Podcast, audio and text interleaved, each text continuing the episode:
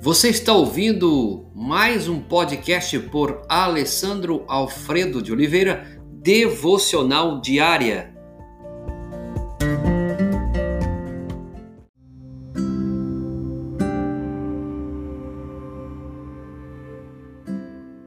Tema de hoje: Quais mágoas você tem guardado no seu coração? Hoje vamos trabalhar um, assunto de um livro que eu li. Eu quero aqui ler com você e deixar esse ensinamento para sua vida. Se mágoas fossem pelos, pareceríamos um urso cinzento.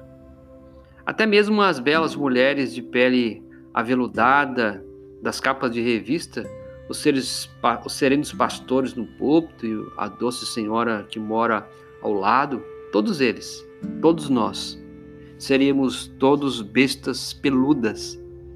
Se mágoas fossem pelos, estaríamos escondidos por trás da espessura deles. Veja bem, afinal, não há muitas ou tantas mágoas? Quando as crianças zombam do jeito que você caminha, esses insultos magoam? Quando os professores ignoram seu trabalho, essa negligência magoa. Quando sua namorada termina com você, quando seu marido a abandona, quando a empresa lhe demite, tudo isso lhe traz mágoa. A rejeição sempre magoa. É, tão certo como o verão traz o sol, as pessoas também trazem a dor. Algumas vezes de maneira deliberada, algumas vezes de maneira aleatória. Victoria Ruvolo pode falar sobre isso e da sua dor aleatória. Em uma noite de novembro de 2004, essa nova-iorquina de 44 anos estava dirigindo, voltando para sua casa em Islândia. Tinha acabado de assistir ao recital da sobrinha e estava pronta para relaxar no sofá na frente da, da, da sua lareira.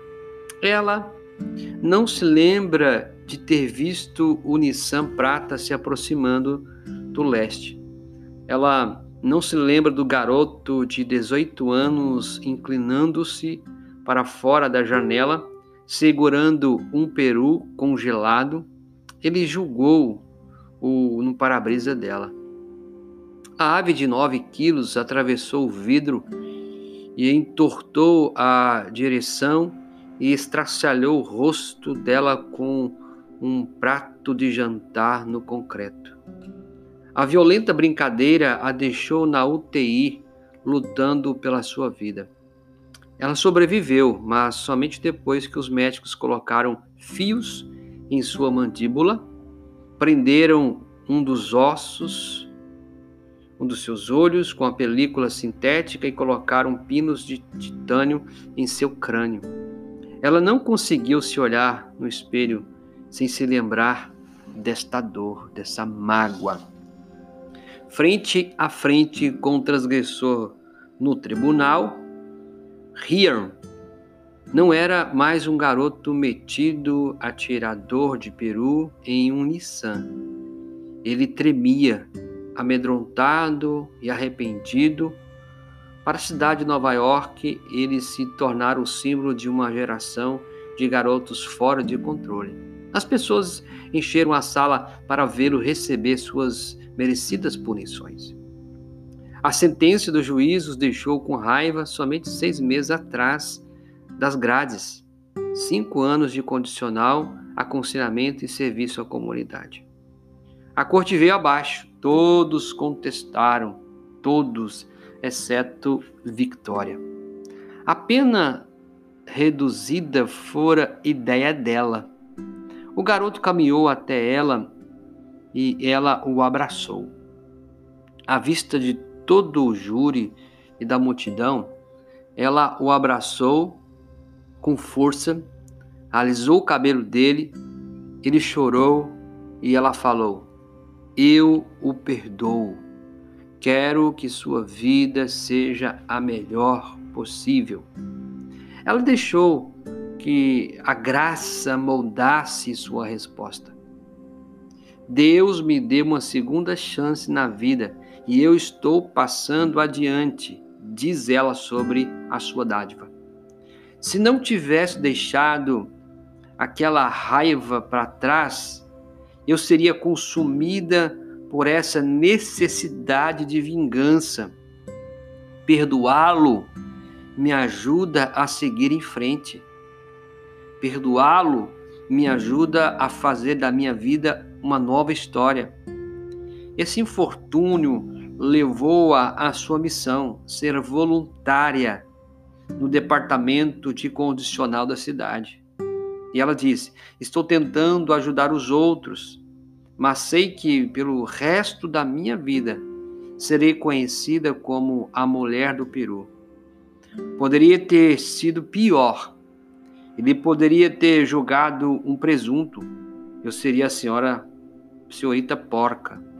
Victoria Rúvula sabe como encher uma bacia. Agora é com você. Gostaria de olhar com você. E você? Quais mágoas você tem guardado no seu coração? Construa uma prisão de medo, se você quiser. Cada mágoa um tijolo. Tem muitas pessoas nesse tempo que estão construindo uma prisão de medo colocando tijolo por tijolo da mágoa. Crie uma cela e uma única cama. Você não vai atrair ninguém para esse quarto. Pendure grandes telas de vídeo nos, no, na, nas quatro paredes para que imagem gravada da agressão sejam passada repetidas vezes 24 horas por dia. Fones de ouvido disponíveis. Apelativos. Veja que essa situação ela não é das melhores. Não, é amedrontador você criar uma cela você criar um quarto com a única cama e nesse nessa cela, nesse quarto, você tem uma tela de vídeo, umas paredes, as imagens da agressão, daquilo que você passou, 24 horas sendo reproduzido e nos seus ouvidos disponíveis fones para ouvir o som. Isso é uma situação amedrontadora. Rancores guardados acabam com a alegria da vida. Mágoas levam pessoas a sentirem pessoas infelizes, cheias de cânceres. A vingança não pinta o céu de azul novamente e nem restaura a primavera em seu caminho. É o contrário.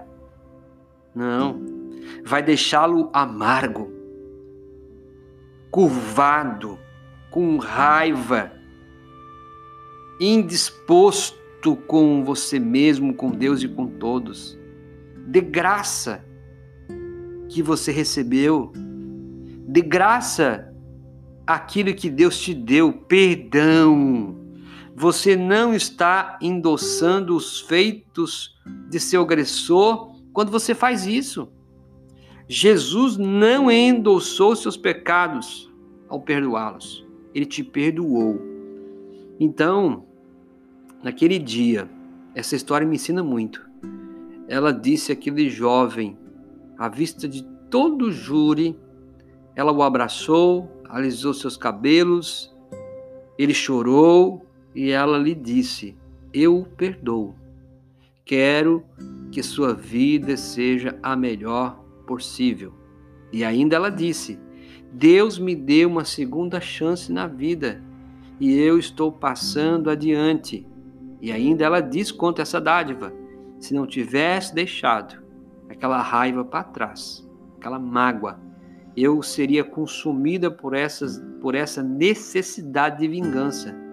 Perdoá-lo me ajuda a seguir em frente.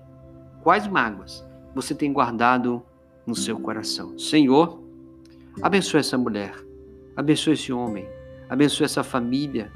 Meu Deus, mostra para cada um deles as mágoas, as dores, as vinganças que tem no coração. Trabalha hoje o perdão, trabalha hoje a restauração. Tire este homem, essa mulher, essa família dessa prisão, dessa cela, aonde a vingança tem pintado o céu de azul, o rancor, a mágoa. Dê graça, Senhor, a esta família, a este homem, e que ele possa dar graça também aos outros, perdoando, perdoando outros. Oh Deus, opera essa essa obra da graça, perdoando. É o que pedimos em nome de Jesus. Amém e amém.